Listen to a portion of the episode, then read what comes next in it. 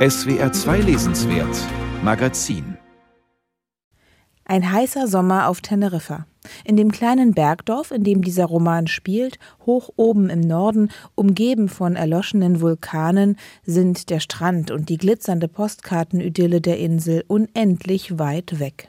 Die Schulferien haben begonnen, endlos viel Zeit liegt vor der Ich-Erzählerin und ihrer besten Freundin Isora.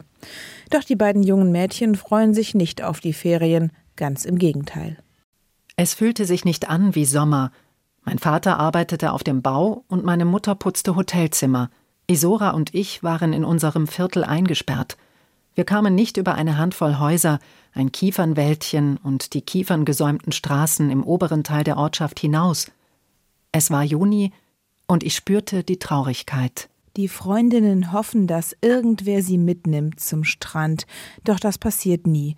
Und sie träumen von anderen Körpern, wollen sich den Flaum von den Oberlippen und die Beine rasieren und außerdem richtig dünn werden, so wie die Frauen in den Magazinen, so wie die Barbies, mit denen sie immer noch spielen.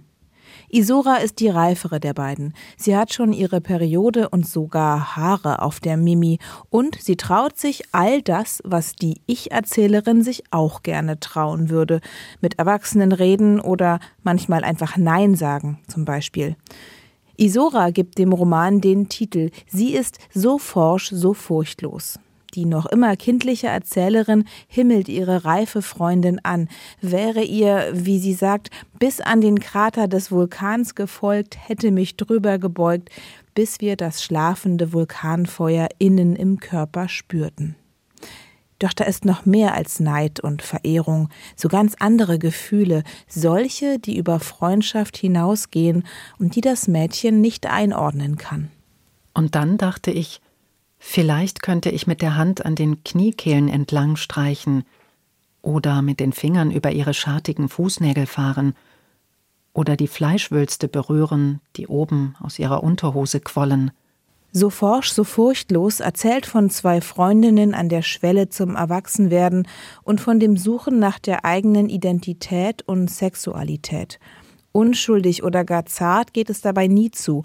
Dafür sind die Realitäten, in denen sie leben, zu heftig. Keine Inselidylle weit und breit, stattdessen Armut und soziale Härte. Die Männer trinken und prügeln, verlassen ihre Frauen, es wird gelästert und betrogen, und selbst die nach außen so selbstbewusste Isora ist eigentlich krank, hat eine schwere Essstörung. Forsch und furchtlos, so ist auch der Stil des Romans. Derbe geht es zu, stellenweise fast vulgär, aber gleichzeitig erzählt Andrea Abreu bildhaft mit gelegentlichen Spuren von magischem Realismus und vielen starken Metaphern. Ich hörte ihren Atem wie einen Stich.